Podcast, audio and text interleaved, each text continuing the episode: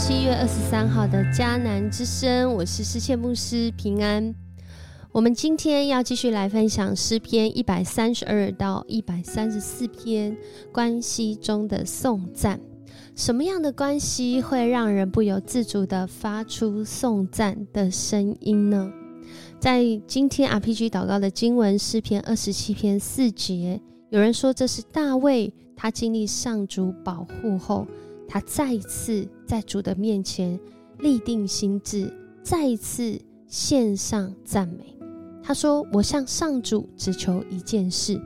只有这一件事是我的期望，就是一生一世住在上主的家，在殿宇里瞻仰他的美善，寻求他的引导。”这用现在比较能够理解的，就是透过寻求上主的同在。来看见在上主里面，他要人看见的美好，不论是看见这个世界，看见周遭的人事物，从上主的眼光里面要来看见那个美好，是上主创造的美好，并且一生一世要寻求从上主来的引导。在今天我们读到一百三十二到一百三十四篇。也就是这首上行之诗的尾声，是第五个段落。而在这个段落，可能这样走走走上去，都已经快要到耶路撒冷。所以在这首诗篇呢，其实这三首诗篇，它一连呃这样下来，其实它都在讲关系中的颂赞。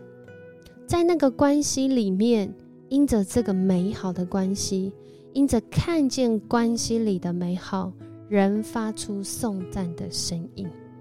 在今年二零二三阿嘎培儿童品格营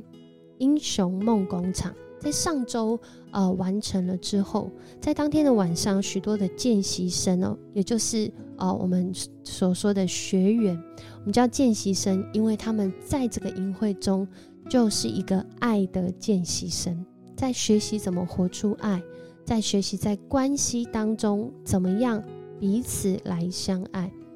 在那天的晚上，呃，营会结束之后呢，就许多的家长呢，就啊纷纷的呃那个投讯息啊，感谢祝福。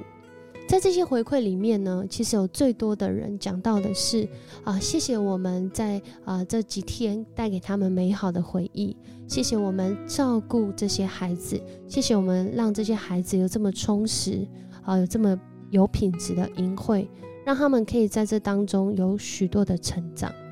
收到这些回馈、这些称赞，其实我们都很清楚知道，这一切是出于神的爱。所以，不管是童工，或是后来报名的志工，甚至没有在营会的当下参与，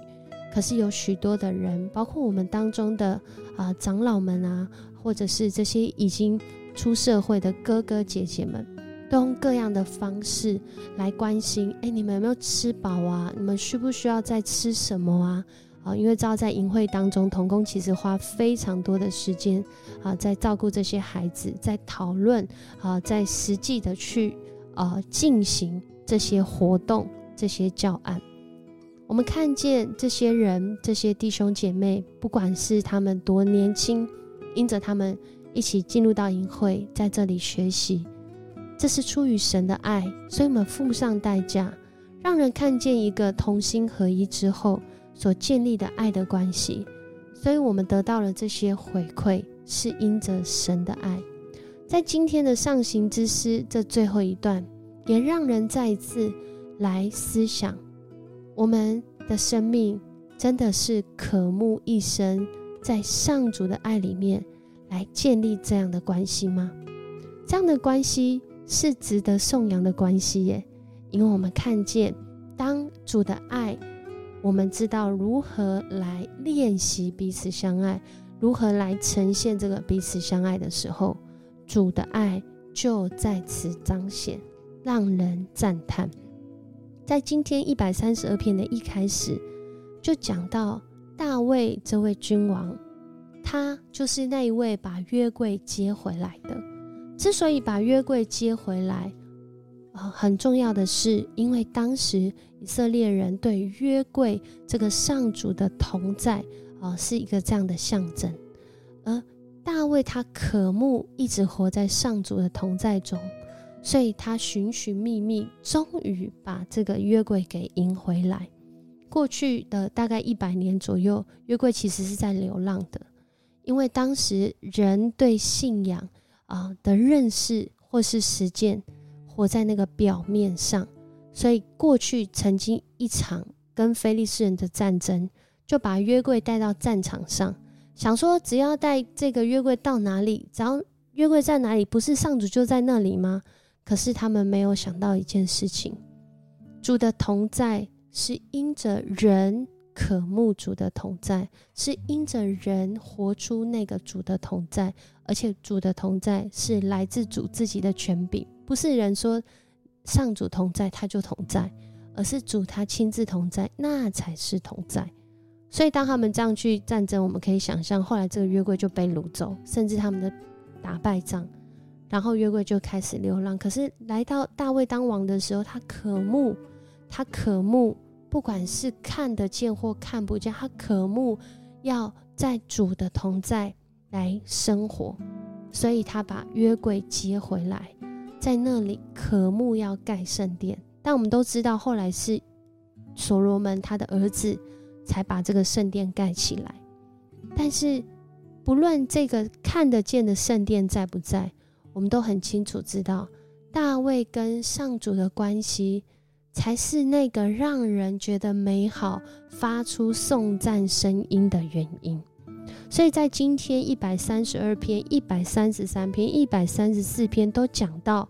一个是人大卫，特别是大卫王，他跟上主之间所立的那个约，上主亲自与他立约，因为上主看到他渴慕上主同在的心意，所以上主向他来立这个约，说：“我要应允你。”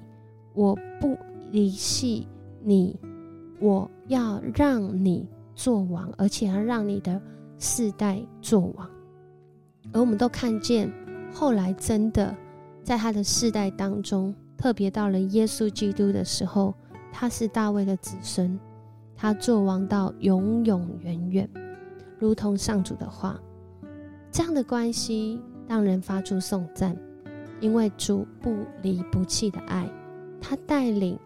大卫在他人生当中，也在我们的人生当中，使我们因着他而昌盛。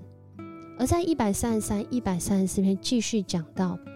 当人的爱在上主的爱的基础上面来行的时候，弟兄姐妹和睦相处，多么的好啊，多么的愉快！这就像这个香膏，就像这个。恩典从头流到身上，这在讲的是一个群体啊，在讲一个信仰群体。特别从亚伦来说，就是一个敬拜的群体。这个群体他们一起同心合意来敬拜的时候，我们可以想象那个画面一定是让人觉得哇，好享受，我好想在这里面哦。那在这里用一个比喻，非常的哦。非常的呃，对当时以色列人非常可以理解，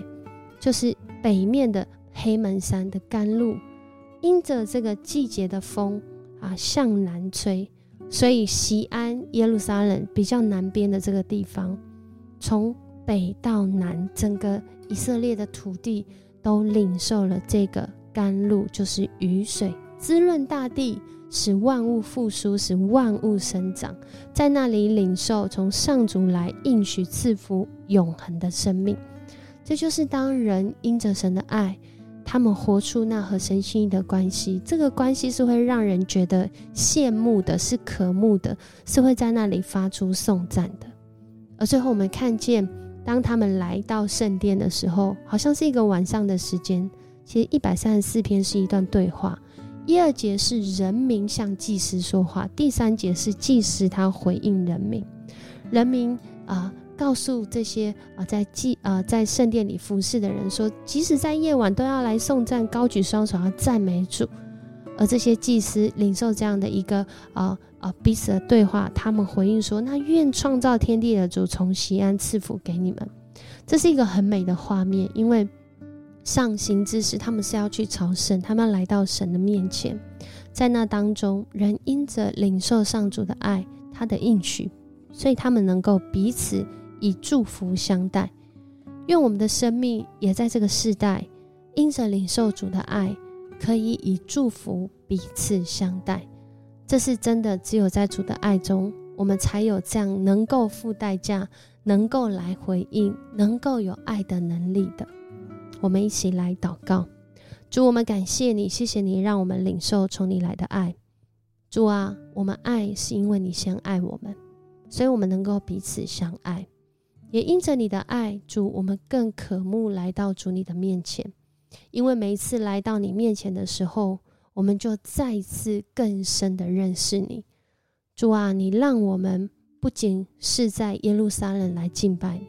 如今我们在任何的地方，因着我们认识你的话语，我们能够在这里表达对你的渴慕，可以在这里向你来祷告。就像今天诗歌所说的，一生要来追求，一生最棒的祝福，就是在你的殿中，也就是在你的同在中，来经历到。看见你所创造的美好，看见你放在我们生命当中的引导跟心意，我们为此献上感谢，因为我们渴慕我们的生命活在主你的爱中，你也将这样的爱透过每一个认识你的儿女来传递到世界的角落。我们这样祷告，奉主耶稣的名，阿门。很开心跟你一起分享迦南之声。在今天最后的默想，我们要来想什么样的关系会让人拍手叫好，什么样的关系会让人领受祝福，而我常常建立一个什么样的关系呢？愿我们的生命都常常建立在敬拜上主，活出敬拜的人生。我是世界牧师，我们明天见。